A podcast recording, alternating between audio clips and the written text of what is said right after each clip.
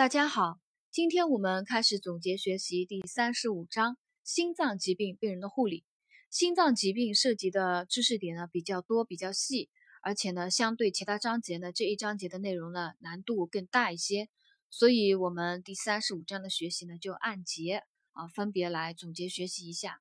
第一节概述主要讲了心脏的解剖生理方面的一些知识点，要把这个心脏啊各个心脏疾病的。知识掌握呢，我们必须把这个心脏的呃解剖生理方面的一个内容啊，一个知识点啊，必须牢固掌握啊，这一关必须要过的。我们现在呢，就啊逐一来梳理一下。首先，心心脏它分呃右心房、右心室，还有左心房、左心室啊，分这两个半部。心房呢，主要是收集回心血的啊，心室呢，主要是排血。啊，还有一个重要的知识点呢，就是心脏的四个瓣膜啊，就就是房室瓣跟半月瓣两种类型。房室瓣呢，我们记就是记左二右三啊，左边的房室瓣就是二尖瓣，右边的房室瓣呢就是三尖瓣啊。左房左室之间呢是二尖瓣，右房右室之间呢是三尖瓣。半月瓣呢就是肺动脉瓣和主动脉瓣啊，肺动脉瓣呢是。右心室与肺动脉之间的瓣膜，主动脉瓣呢是左心室与主动脉之间的瓣膜。我们再来了解一下血液的流向，体循环啊，体循环的回流到右心房的血啊，体循环的血液经上下腔静脉回流到右心房，右心房的血液呢通过呃三尖瓣流向右心室。右心室的血液呢，通过肺动脉瓣流向肺动脉，然后，呃，流经肺动脉的血呢，经肺各级肺毛细血管流向肺静脉，肺静脉的血呢，流向左心房。啊，大家，呃，就是要了解一下啊，在这个就是肺静脉啊，肺静脉和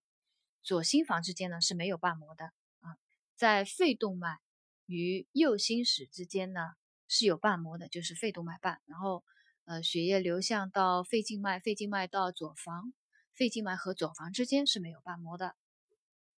流到左房的血液经左房室瓣，也就是二尖瓣啊，流向左心室。左心室呢，通过主动脉瓣啊，把血液呢射向主动脉，流向全身啊，这样一个血液循环的情况。呃，有关这个方面的知识点呢，我在内科啊心血管系统里面。讲的就比较详细，大家可以去听一下。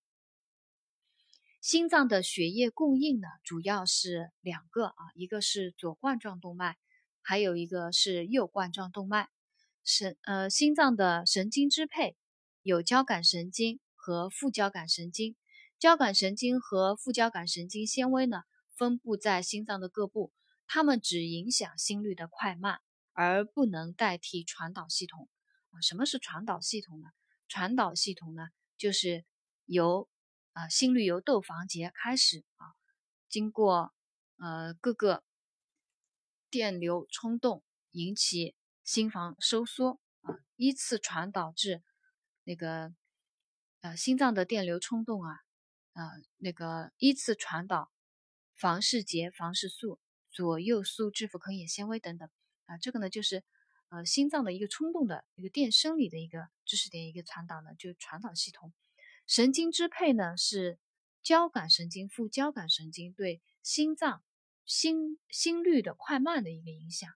交感神经兴奋啊，释放去甲肾上腺素，激动阿尔法贝塔受体，引起血压升高、心率增快。而副交感神经兴奋啊，也就是迷走迷走神经兴奋。那么心率就会啊减慢，血压下降。比如说我们临床上有的时候啊紧急情况之下没有一下子没有药物器械的抢救，病人如果有快速心律失常，特别是室上性心律失常的时候，我们可以怎么样呢？可以压迫患者的眼球啊眼心反射，来刺激迷走神经，使患者的心率啊能够下降，血压。血压下降，心率减慢，那这个知识点我们了解一下。心脏的传导系统呢，我们刚刚也讲了，心脏的传导系统它是由窦房结开始啊，正常的心率它由它的冲动呢由窦房结开始，所以我们正常心率称称窦性心律啊，以每分钟六十到一百次的电流冲动引起心房收缩，再依次啊这个传导至房室结房室束左右。树枝及腹坑眼纤维调节心脏的收缩与舒张啊，这心脏的传导系统。另外还有一个知识点呢，就是啊，心脏的心音。正常的心脏搏动呢，可以产生四个心音。在正常情况下呢，我们一般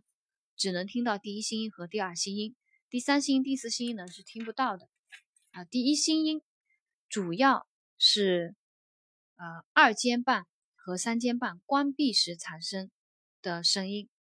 啊，是第一心音啊，也就是心室收缩的开始啊，心室收缩的开始。其实这个第一心音、第二心音很好记的。第一心音呢是心室收缩的开始，那么心室收缩的时候，呃，各瓣膜是怎样一个情况呢？心室收缩的话，就是血啊流向射向主动脉，那么房室瓣肯定是关闭的啊，就是房室瓣就是二尖瓣、三尖瓣。所以第一心音就是，啊，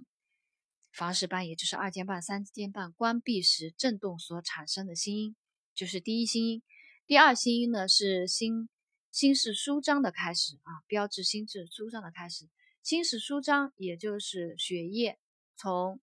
心房流向心室啊，心室充盈的一个过程。在这个时候呢，主动脉瓣跟肺动脉瓣是关闭的，所以第二心音。主要是主动脉瓣与肺动脉瓣关闭时产生的一个声音啊，第一心音、第二心音都是因瓣膜关闭振动所产生的一个声心音，所以呢，我说第一心音、第二心音其实啊很好记啊，我们这个呢就是理解一下啊，这个呢理考试的时候不一定会考，但是对于我们后面学习心脏的各个疾病啊，就是理论知识啊非常有帮助啊。所以我在这里要给大家讲一下，下面一个知识点呢，就是心脏疾病的特殊检查方法。常用的检查方法呢，有心导管检查术、心血管造影术，还有冠状动脉造影术啊，主要就这三个手术、三个检查。第一个心导管检查，心导管检查术的目的啊，我们也要学习一下心导管检查术的目的。一个呢是发现心内畸形，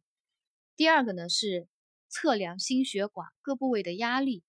第三个在各部位采血标本，测量氧饱和度以明确异常分流。还有一个目的呢，就是可以做心血管造影啊，因为第二个检查心血管造影就必须通过这个心导管来做的啊，它的啊，所以第四个目的就是可以做心血管造影。描记心内心电图，计算心排血量等啊，这是心导管检查术的一个目的。第一，发现心内畸形；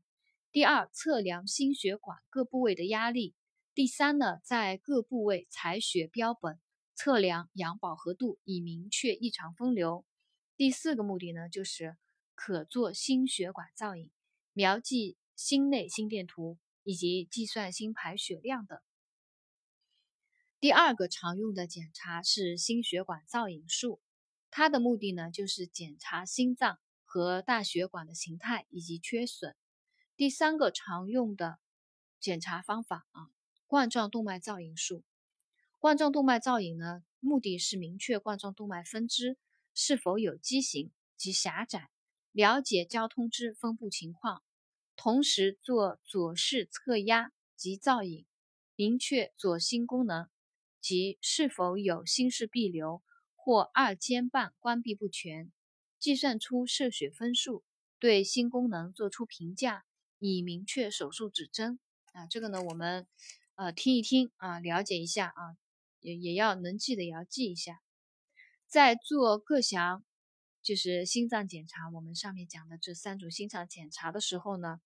会有一些并发症啊，常见的并发症呢有心动过缓。室上性心动过速、房颤、房扑、室性期前收缩、室颤，甚至心脏骤停或急性心肌梗死等。因此呢，在做各项心内检查的时候，我们护士啊也要特别注意啊，做好相应的护理措施。第一条呢，就是操作前要备好心肺复苏所需要的急救药品、物品与器械啊，以备呃突发抢意外情况要进行抢救。第二个呢，就是进行造影检查前要做好造影剂过敏试验。第三个，术中要严密观察病情，监测心电图及血压的变化，警惕因造影剂过敏而发生过敏性休克。第四个护理措施，术后要继续监测，用沙袋压迫穿刺部位，并妥善固定，以防出血啊，不要形成血肿啊什么的啊。观察局部渗血情况，若有异常呢，及时报告医师处理。